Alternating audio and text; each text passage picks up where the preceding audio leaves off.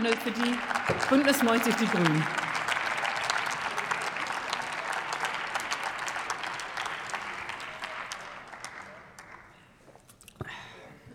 Sehr geehrte Frau Präsidentin, werte Kolleginnen, liebe Anne Spiegel, Frau Breer, dass Sie hier tendenziös von einer dreiwöchigen Auszeit oder Abwesenheit der Ministerin sprechen, dass Sie diese Debatte instrumentalisieren für diesen Popanz, obwohl Sie wissen, dass die Ministerin drei Wochen an Corona erkrankt ist, dass sie Long-Covid hat, wie Millionen Menschen in diesem Land. Das ist an Respektlosigkeit und Schamlosigkeit nicht zu überbieten, Frau Breer.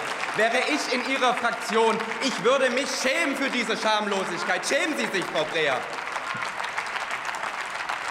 Liebe Anne Spiegel, ich freue mich, dass du hier wieder bei uns bist. Ich freue mich, dass wir gemeinsam jetzt für eine konstruktive, für eine ziel- und lösungsorientierte Gesellschafts- und Familienpolitik kämpfen können.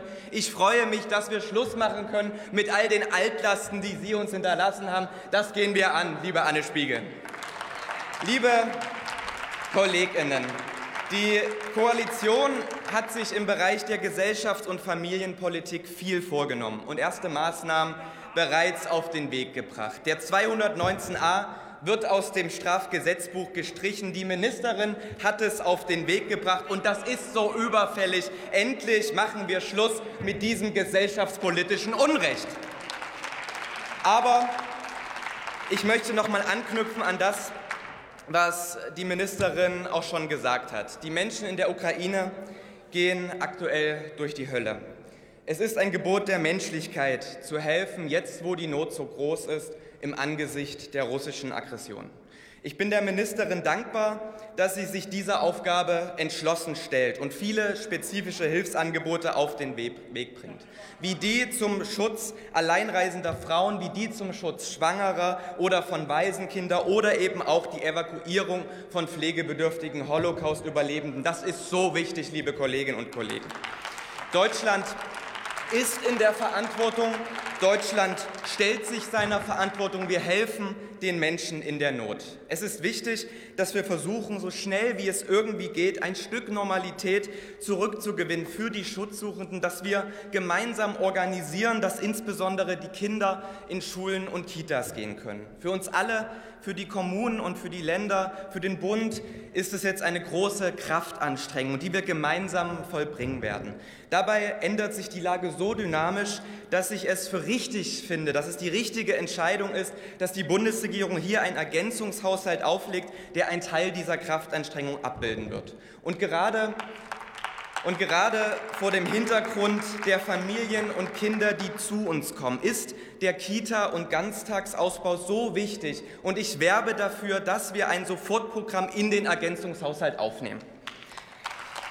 Der bereits vorliegende Entwurf für den Etat des BMFSFJ weist mit 12,58 Milliarden Euro zusätzliche 147 Millionen im Vergleich zum ersten Regierungsentwurf der Vorgängerregierung auf.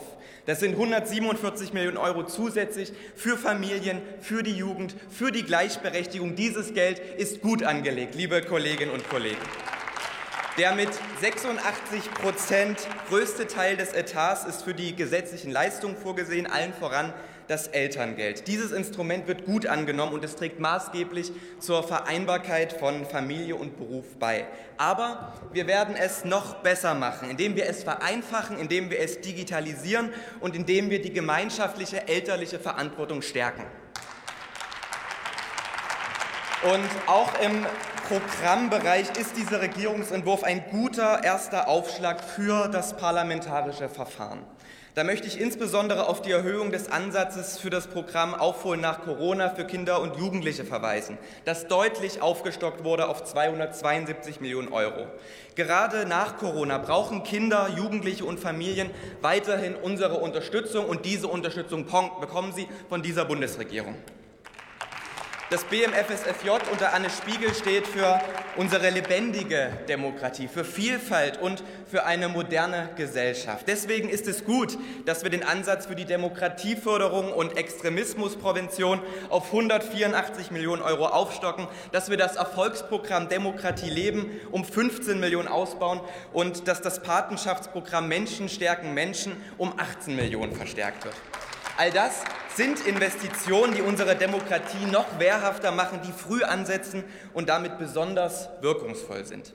Angesichts der multiplen Herausforderungen, vor denen wir stehen, muss ich anmerken, dass ich mich sehr gefreut habe über das klare Bekenntnis von Finanzminister Christian Lindner zur Kindergrundsicherung am Dienstag dieser Woche. Mit der Kindergrundsicherung werden wir Kinderarmut bekämpfen, eines der Probleme unserer Zeit. Denn wir alle wissen, dass sich Armut reproduziert, dass das Aufstiegsversprechen oft nicht mehr als eine Floskel ist. Deswegen ist die Kindergrundsicherung ein so wichtiges Projekt dieser Ampelkoalition. Wir wollen Chancengerechtigkeit für unsere Kleinsten und nicht weniger als das, liebe Kolleginnen und Kollegen. Und lassen Sie mich abschließend bemerken, dass natürlich nicht alle unsere gesellschaftspolitischen Vorhaben jetzt schon etatreif sind. Aber das schmälert nicht ihre Bedeutsamkeit und auch nicht unsere Entschlossenheit, den Koalitionsvertrag in diesem Bereich vollumfänglich umzusetzen. Anführen will ich neben der Kindergrundsicherung auch das, die Familienpflegezeit oder die Frauenhausfinanzierung, um nur einige der wichtigen Projekte in der Zuständigkeit der Ministerin anzuführen. Das sind dringend nötige Vorhaben für die Chancen- und Generationengerechtigkeit. Wir werden sie gemeinsam umsetzen, liebe Kolleginnen und Kollegen. Herzlichen Dank.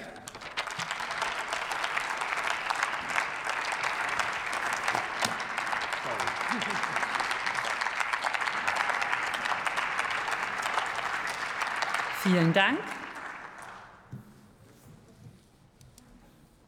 Und als nächster Redner erhält das